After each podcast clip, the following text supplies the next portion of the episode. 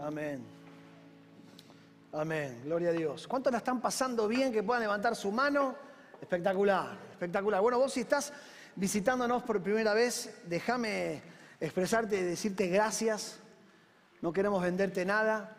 No necesitamos este, más que decirte gracias por estar acompañando a tu familia, a tus seres queridos y que puedas aprovechar quizá este momento para conocer un poco más acerca de, lo que vivimos. Nosotros somos una familia de fe y nos parece hermoso que puedas relajarte, distenderte y que puedas también escuchar, ¿por qué no? Darle la oportunidad a que la palabra de Dios hoy también pueda llamarte la atención, porque queremos ganar, aprovechar bien el tiempo, ¿no? Tenemos eh, corto tiempo en la semana y, qué bien nos hace. Hace un tiempo venimos hablando como comunidad de fe acerca de transformarnos en discípulos maduros, madurar en la vida, crecer, no estancarnos y siguiendo un objetivo que es seguir siendo y buscando nuestro modelo que es Jesucristo, ser sus discípulos que crezcan y que maduren. Y hemos estado hablando sobre el proceso que supone amar a Dios con todas nuestras fuerzas, a nuestro prójimo, como nosotros mismos, eh, compartirle al mundo quién es Jesús y también hacer discípulos a las naciones. Y ser familias que maduran tiene mucho que ver con esto en esta mañana. El discipulado tiene mucho que ver sobre lo que pasa en nuestra vida y quién gobierna y sobre el sustento y sobre dónde edificamos los valores de nuestro hogar. No hay cosa más hermosa que poder hablar esta mañana sobre el ser familia. Nosotros como comunidad de fe nos hemos propuesto ser familia. Esa es nuestra identidad como iglesia del encuentro. Hemos decidido pelear por la familia, madurar como familia, aprender a ser familia con el otro, pedirle a Dios que nos enseñe a ser familia y también decidir ser familia para los demás.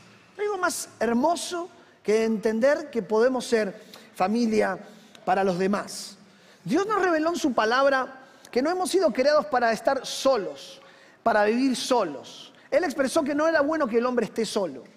Y por eso fue que eh, nos expresó, nos, mostró, perdón, que el Dios comunitario, Dios trino, siendo un solo Dios, pero Dios Padre, Hijo y Espíritu Santo, nos llamó y nos formó para poder reflejar la misma esencia comunitaria de nuestro Padre Celestial. Por eso es que vivimos en comunidad. Dios quiso darse a conocer al mundo como el Dios de familia. Si hay alguien que es familiero por naturaleza, es justamente Dios. Porque la familia es la imagen de Dios en la tierra. Esto lo vuelvo a expresar para que lo grabes bien. La familia es la imagen de Dios en la tierra. La familia es atacada por Satanás porque es el modelo que Dios eligió para revelarse a la humanidad.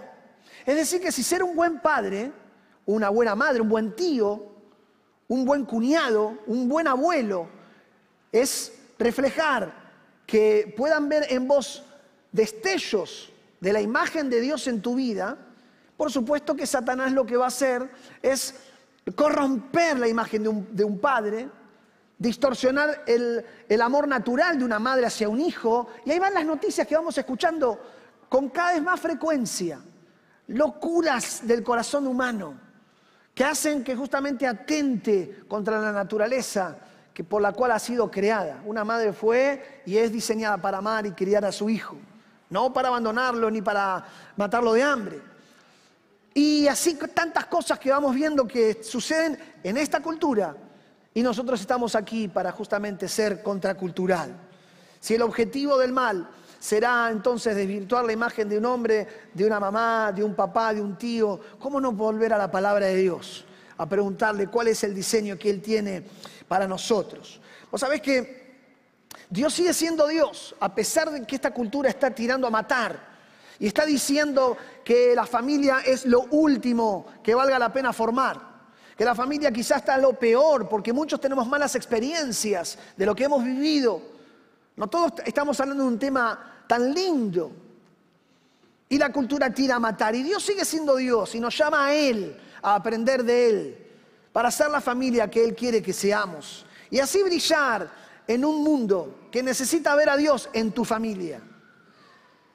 Necesita ver a Dios en nuestras casas, en nuestra forma de amar, en nuestra forma de ser padres y esposos para los demás. Por eso es que nos preparamos y abrimos estas puertas de casa y nuestras casas para que las personas puedan tener un encuentro con Jesús. Vos decirme si esto acaso no es maravilloso. Porque esto nos incluye a todos. Vos me no, yo no tengo familia, yo estoy solo. Pero Dios nos ha hecho una familia en el pueblo de Dios. Para que muchos que no han descubierto a Dios en su familia por malas experiencias puedan descubrir a Dios en la familia de la fe. ¿Cuántos dicen amén? Gloria Gloria a Dios. Por eso es que el llamado a ser familia para los demás es un llamado urgente para atraer, bendecir y alentar a aquellos que puedan descubrir a Dios en medio de la familia de la fe. Somos llamados a madurar. Y yo lo llamé el título de esta reflexión, familias que maduran. Ser una familia que madura es aquella en la cual cada uno de sus miembros busca el bienestar de su prójimo. Uf, esto es terrible, ¿no? Porque me, pongo a pensar el jueves, miércoles, me habré encontrado buscando el bienestar de, mis hijos, de mi esposa. No siempre, ¿no? Tenemos una naturaleza interior de que nos sirvan, que nos atiendan, y en caso se generan esas tensiones de, che, ¿ayudas a levantar la mesa? No, pero eh, ella no lo hizo, o, yo lo hice hoy. ¿No? Eh, la, necesidad de entender que una familia que madura, que no se queda quieta y que no se estanca, es aquella que aprende a buscar el bienestar de su prójimo. Déjame resaltar algunas verdades elementales en una familia que busca madurar.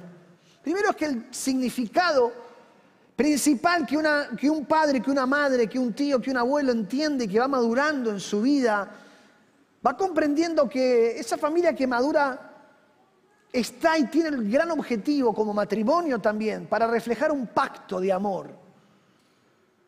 Reflejar un pacto de amor eterno es entre Jesús y la iglesia. Nosotros no nos casamos, no nos ponemos un anillo porque está bueno o es cool. No nos casamos porque está, está piola o porque queremos probar para no quedarnos solos sino que hay, hay un objetivo primario y, y en otras palabras te lo puedo decir así, el matrimonio fue diseñado por Dios para ser una parábola, para hacer algo, una comparativa entre el amor que tuvo Jesús por su iglesia y cómo la iglesia sigue y ama a Jesús. Y ahí nace, Efesios 5:24 dice, así como la iglesia honra a Cristo, Así también las casadas deben honrar a sus esposos en todo. Esposos, amen a sus esposas, así como Cristo amó a la iglesia y se entregó a sí mismo por ella para santificarla. ¡Wow! fíjate que habla de esposas, habla de esposos, habla de mamá, habla de papá, pero habla de hágalo como, así como. Tenemos el mejor ejemplo. No es que estamos inventando, sino que tenemos el mejor modelo a quien seguir. Así como Jesús dio su vida por su iglesia, por todos los que componen su pueblo, por todos sus hijos. El amor que Jesús puso allá arriba al entregarse en la cruz por nuestros pecados y venirnos a rescatar para llevarnos de regreso a las manos de nuestro Padre, donde nosotros necesitamos estar. Es así como vos y yo podemos reflejar ese pacto de amor eterno. Y cada vez que nos casamos y que formamos familia, estamos reflejando este pacto de amor. Por eso es que el idioma de una familia que madura es entregarse en amor por su prójimo. Y me encanta esto porque te está quemando la cabeza, ¿no? Es contracultural. Uh, Formar hijos que se entreguen por amor a su prójimo, un papá, una mamá, un abuelo, un tío, gloria a Dios. Segundo, el matrimonio que avanza hacia la madurez es aquel que comprende que su objetivo en la vida no es solamente tener hijos, sino que es hacer hijos discípulos de Jesús. ¡Wow! Aquí el enfoque cambia. Porque aquí también entendemos que no todas las parejas son llamadas a ser papás, pero sí todas las parejas son llamadas a ser discípulos. No todos tienen el privilegio en la vida de poder ser papás. Y conocemos un montón de situaciones donde la mamá no puede dar a luz. Y la palabra de Dios nos incluye a todos entendiendo que no, no, formamos familias porque tenemos hijos y si no tenemos hijos somos desaventajados, como vende esta cultura, sino que al contrario, somos llamados a formar familias para formarlos y en hacerlos en discípulos de Jesús, amantes de Jesús, seguidores de Jesús, seguidores de Él. Y aquí, aquí incluye, estoy pensando, cuántas docentes que tienen niños alrededor quisieran ser mamás y este mundo dice, no, vos sos, estás triste y bueno, que te consuela, no sé, date la gran vida. Y la palabra de Dios te llama a cambiar el enfoque, a madurar y te dice, vos podés ser madre de muchos hijos espirituales, como también lo decía Pablo, que había engendrado a tantos, amando, bendiciendo. En la palabra de Dios encontramos un montón de este tipo de ejemplos revolucionarios. Por eso es que esto de transformar nuestro hogar, y vos, papá, mamá, quizá vos decís, yo, yo me quedé sola, yo enviudé. Yo soy un abuelo que quedó, tengo un nieto por ahí cada tanto. Vos tenés un gran propósito. Porque cuando vamos madurando y acercándonos a Dios, vos vas conociendo y descubriendo que Dios te pone en la medio de la familia para que vos seas una herramienta en las manos de Dios. Pero claro, necesitamos correr a Él. Necesitamos beber de su palabra para vivir esto, ¿no? Esto te lleva la vida entera. Es un trabajo maravilloso, desafiante y te confronta aún como adulto, porque te reclama de un amor sacrificial. Es el pacto de amor, entregarte como Jesús se entregó por su iglesia. Vos sabés que no solamente reflejamos un pacto de amor eterno, no solamente fuimos llamados a tener hijos, sino a formar los discípulos, sino que también nuestra meta hacia la madurez como comunidad de fe es transformarnos en una familia, donde hijos, nietos, hermanos, sobrinos, primos, encuentren un lugar ideal para transformarse en discípulos de Jesús. Por eso es que nuestra mayor pasión en la vida, aún como adultos lo hablo, necesitamos que sea preparar a esta generación más joven para que tengan un encuentro con Jesús. Un encuentro con Jesús. ¿Cuántos dicen amén? Me estás dejando solo. ¿Cuántos dicen amén? Ahí va. Un encuentro con Jesús. ¿A qué venimos cada... A qué, ¿Para qué nos levantamos cada mañana? Claro, voy a tener un encuentro con mi trabajo, voy a tener un encuentro... No, nuestro gran objetivo es formar familias donde nosotros nos preparemos de antemano para que nuestros hijos desde pequeños puedan encontrarse con el Dios creador del universo y poder entender quiénes son a partir de Él. ¿Y por qué un encuentro con Jesús? Esa es la gran pregunta. ¿Por qué un encuentro con Jesús? La cultura te va a decir, no, vos encontrate con vos mismo. Vos encontrate con lo que vos sos, lo que vos querés sentir. Y está genial, porque es es una manera de pensar que no tiene en cuenta a Dios y se respeta. Pero nosotros tenemos que entender que para los hijos de Dios, tener un encuentro con Jesús es lo más maravilloso que nos pudo haber pasado en la vida. Porque el vacío que este mundo no nos puede llenar, las respuestas que nadie nos pudo responder, y cuando estábamos en la lona total y nos dejaron solos, Jesús fue quien salió a nuestro encuentro. Así como Cristo amó a su iglesia y te amó a vos para sacarte del enrollo en donde estabas, para los dolores y las frustraciones más profundas que hayas podido enfrentar. Dice su palabra que Jesús murió en la cruz del Calvario una vez y por siempre, porque el, hombre se había enemistado con su Padre. El hombre había elegido hacer su propia familia sin Dios. Y todo lo que el hombre engendra sin Dios no funciona. Hay infelicidad, hay tristeza. Está allí, marcado por algo que no funciona. Y Jesús salió a nuestro encuentro como que el Salvador.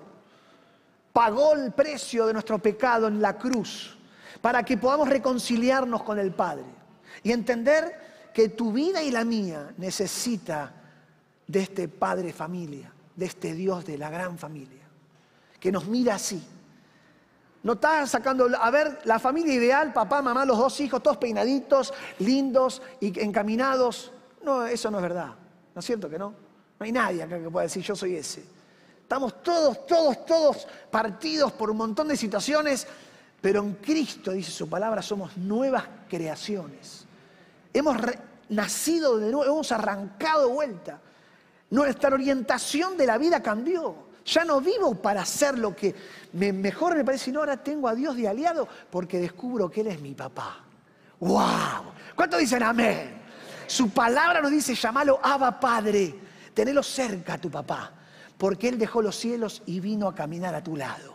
Él envió a su Hijo Jesucristo para enseñarte a ser familia y para restaurar aún la familia más dañada que puedas tener o la peor experiencia. Dice Efesios 2, 1, 7, a ustedes Él les dio vida cuando estaban muertos en sus delitos y pecados, los cuales en otro tiempo practicaron, pues vivían de acuerdo a la corriente de este mundo y en conformidad con el principio del poder del aire que es el espíritu que ahora opera en los hijos de desobediencia.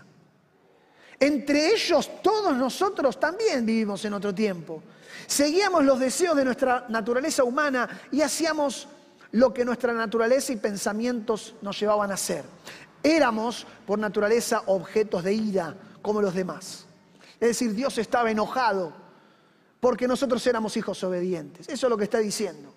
Teníamos dentro un espíritu de desobediencia que atentaba y que atenta contra la unidad de ser familia. Pero dice, pero Dios, cuya misericordia es abundante, por el gran amor con que nos amó, nos dio vida con Cristo Jesús. Aun cuando estábamos muertos en nuestros pecados y también junto con Él nos resucitó. Y asimismo nos sentó al lado de Jesús. En lugares celestiales para mostrar en estos tiempos las abundantes riquezas de su gracia y su bondad para con nosotros en Cristo Jesús. Dale un fuerte aplauso a Jesús. Gloria a Dios. ¡Wow! ¡Wow! Yo no sé si vos tomás dimensión de esto. Vos podés ser padre, madre, tío, sobrino, nieto, hijo por la gracia y la ayuda y la asistencia que Dios está con vos. De mis propias fuerzas destruyo.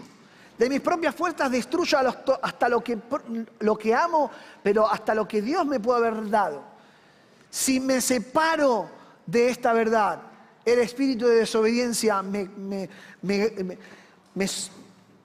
me toma y hace un desastre pero Cristo salió a tu encuentro. Él es el único que pudo enderezar y puede hacerlo hoy también, tus pasos de regreso a la casa del Padre. Él es el único que puede conducir a nuestros hijos a un encuentro transformador con Jesús. Ahora, quiero invitarte a que preguntémosle a la palabra cómo hacer para preparar a un encuentro con Jesús a nuestros hijos, nuestra familia y algo más, y lograr que nuestros hijos obedezcan. Porque déjame decirte así, preparar a nuestros hijos para un encuentro con Jesús supone que nuestros hijos, como vos y como yo un día, logremos inclinarnos delante de Jesús y podamos rendirle culto y obedecer a Él y no nuestros propios deseos. Esto es revolucionario, ¿eh? es tremendo. Preparar a un hijo es prepararlo en casa para la obediencia, para la formación y el amor, para que el día que venga y pueda encontrarse con Jesús, nuestro gran deseo sea que Él también le diga, sí, sé mi Señor, sé mi Padre, goberná vos, te doy el, el control de mi vida, pero te lo doy voluntario, no es que me lo obliga mi papá, porque mi papá no va a poder obligarme. Y eso está probado, porque un pibe decide, Largo o temprano, lo podemos traer acá, hoy levantar acá y encomendar, pero este bebé que hoy vamos a, traer acá, un día va a tener que decidir qué va a hacer frente a Jesús. Y yo te pregunto, mamá, papá, tío, abuelo, ¿lo vamos a preparar para que le diga sí, Jesús, amén? porque hay que dejarlo todo para lograr hacer ese paso. Y la palabra de Dios nos enseña cómo hacerlo. A vos que sos tío, papá también. Vos sos un rol clave en la formación de tu nieto. Y vamos a leerlo, está en Efesios capítulo 6, te invito a buscarlo. Efesios capítulo 6. Este es un texto maravilloso que, que la palabra de Dios nos regala en la, palabra, en la pluma de Pablo. Efesios capítulo 6. Esto de obediencia, no de prepararnos para obedecer. Lo decía hoy, hace un tiempo, cuando siempre recuerdo cuando era, era instruido en estas cosas, sábado a las 9 de la mañana, Román. Y yo, uno quiere dormir un sábado a la mañana, ¿no? Y ahí está, ¿no? Está mi mamá acá presente, estuvo acá sentada recién, la voy a honrar delante de todos, ¿eh? Román, anda a hacer las compras, por favor, te dejé el listadito. No tiene otra idea mejor. ¿Por qué no va ella, no? Pasale un poquito de Fernet a la escalera, Román. ¿Vos me estás jodiendo? Perdón, ¿eh? ¿Vos me estás cargando? Era como, brotaba de mí algo, era el espíritu de desobediencia, ¿no? De decir, si la podría hacer al horno mi vieja, la... perdón mamá, ¿eh? pero lo tenía que decir delante de todos. Algún día me tenía que descargar con esto. Pero hoy lo valoro, ¿no? Hoy, hoy, hoy entiendo que en realidad estaba forjando en mí un carácter para que el día que me encuentre con Dios pueda decir, sí, si me pedís que haga algo, lo voy a hacer por amor. Claro, y luego con mis hijos también. Pero no me estoy desquitando, tranquilos, ¿eh? Timoteo, a la, a la escalera, Pili, vamos a lavar los platos, dale. Yo lavo los platos en casa, también les, tengo que dar el ejemplo. Pero cuando el domingo pasado el pastor dijo, todo bien cuando le damos a nuestros hijos, le damos, le damos el día que papá le dice, hijo, anda a hacer la cama, el clima cambia. ¿O no? Me gustó esa risa. ¿O no? Si lo habrás pasado, ¿eh? Te reís por eso. Claro que a mí me pasa lo mismo. El abuelo que está acá dice, yo sé, ¿sabés que te contara? Vos que sos jovencito, querido, vení, sentate que te cuente. Y sí. Y necesitamos escuchar al adulto, que esta cultura lo quiere desechar. Necesitamos volver a honrar al adulto, que, esta, que el que peina canas no sirve para nada. Necesitamos honrar de vuelta al adulto, que vivió una vida que nos puede enseñar a los más jóvenes, pero claro, esta cultura te dice, no, vos sos el pibe que ahora le puede enseñar al adulto. Porque le dice, no entiendo nada esta tecnología. Y el pibe se confunde. Sí, ahora soy tu maestro, papá, vení. Lo único que sabes hacer es programarle una alarma en el celular. Es, es bajarle una app. Me encanta esa publicidad que está dando vuelta ahora, ¿viste? Que el abuelo dice, arre. Dice, no, ya, no, mamá, ya te hice la transferencia, dice el abuelo, ya te hice, ya te hice. Está genial. Ahí tenés, ¿no? Tenemos que volver a entender que Dios es el Dios que ha establecido pautas de convivencia lógicas y naturales para que una familia sea feliz, para que una familia madure y avance y que cada uno tenga su rol determinado y pueda ser lo que Dios quiere que sea. Pero reitero, esta cultura nos está mintiendo y vos y yo tenemos que ir en contra con la palabra de Dios en la mano. Efesios capítulo 6 dice, hijos, obedezcan en el Señor a sus padres, porque esto es justo. Honra a tu padre y a tu madre, que es el primer mandamiento con promesa, para que te vaya bien. ¿Y qué? Y disfrutes de una larga vida en la tierra. ¡Wow! Y ustedes, padres, no hagan enojar a sus hijos sino críenlo según la disciplina e instrucción del Señor. Tremendo. Quizá aquí es la primera vez que lo estás escuchando o lo escuchaste hace mucho tiempo y lo tenés un poco desvirtuado el concepto. Qué bueno es volver a pedirle ayuda y socorro al Señor, porque no existe la familia perfecta. Pues fíjate que habla de que los hijos tienen un rol, que es obedecer, es honrar a mamá y a papá. Y los padres son llamados a no exasperar, no generarles ira a sus hijos por la autoridad que ellos tienen y el poder que tienen en la mano. Es una autoridad de servicio, no es una autoridad que sojuzga. Es una autoridad que da el ejemplo y que le dice, hijo, hagamos, porque yo lo hice primero, como Cristo amó a la iglesia y lo hizo primero por vos y por mí. Gloria a Dios por eso. Por eso es que pienso que la razón por la cual existe algo como los padres es para que los niños aprendan el significado de tener a Dios como padre. Nosotros fuimos creados en una casa, en una familia, donde un bebé que hoy va a ser aquí entregado, no ve a Dios, sino por medio del amor de su mamá. Lo ve, pero lo ve de una teta gigante en ese momento. No cuando está ahí chupando, está ahí. Pasa el tiempo, va creciendo y ve un padre, que puede ser un padre amoroso, que marca límites, que acompaña, que escucha, hasta que un día va a entender que su papá no es Dios, dejará de ser el ídolo para encontrarse con, el, con Jesús. Nosotros vamos entendiendo que el llamado de la palabra obedecer y honrar al Padre y a nuestra Madre es para que un día logremos, y enseñemos a nuestros hijos a que honren y obedezcan a Dios. Por eso es que vos necesitas como abuelo, como tío, en esta gran familia de la fe, tener conciencia de tu rol. Porque todo lo que haces, lo que decís y lo que no decís, es una forma de expresarle a tu hijo, a tu nieto o al que sea, cómo es Dios, cómo es el reflejo de un padre y cómo ama y cómo disciplina a un padre. Por eso es que el diálogo no lo podemos perder. Si hay algo que esta cultura está logrando es que la tecnología de nuestros hijos los escondan en las cuevas oscuras de la tecnología. Y vos y yo como abuelos, tíos, padres tenemos que salir al encuentro, a lograr tocarle el corazón a un adolescente, empezar a hablar por los temas que a él le importan hasta llegar a los temas que a nosotros nos importan, que es, que es el que conozcan a Jesús. Preparar a nuestros hijos hacia un encuentro con Jesús es prepararlos para que ellos tengan un encuentro con la autoridad, como recién hablábamos recién, con el Dios absoluto, el Dios creador de todas las cosas, las familias que maduran son aquellas que conviven bajo una cultura de honra. Honra a tu padre y a tu madre, es el primer mandamiento. Fue allá, los diez mandamientos, allá, al éxodo, desde allá arranca el corazón y el carácter de Dios, enseñándonos. Honrar, ¿qué es honrar? Una palabra que no existe en el diccionario de, los diarios ni de nuestras redes sociales. Honrar es reconocer autoridad en el otro, es estimarlo, como superior a mí. Eso es honrar. Y honrar nos hace personas humildes, nos ayuda y nos enseña a quebrantarnos, a, llenarnos de humildad. Y esa es nuestra meta, preparar a nuestros hijos para que se humillen delante de Jesús. Claro, las familias caen como naipes. La autoridad del padre está totalmente desvirtuada.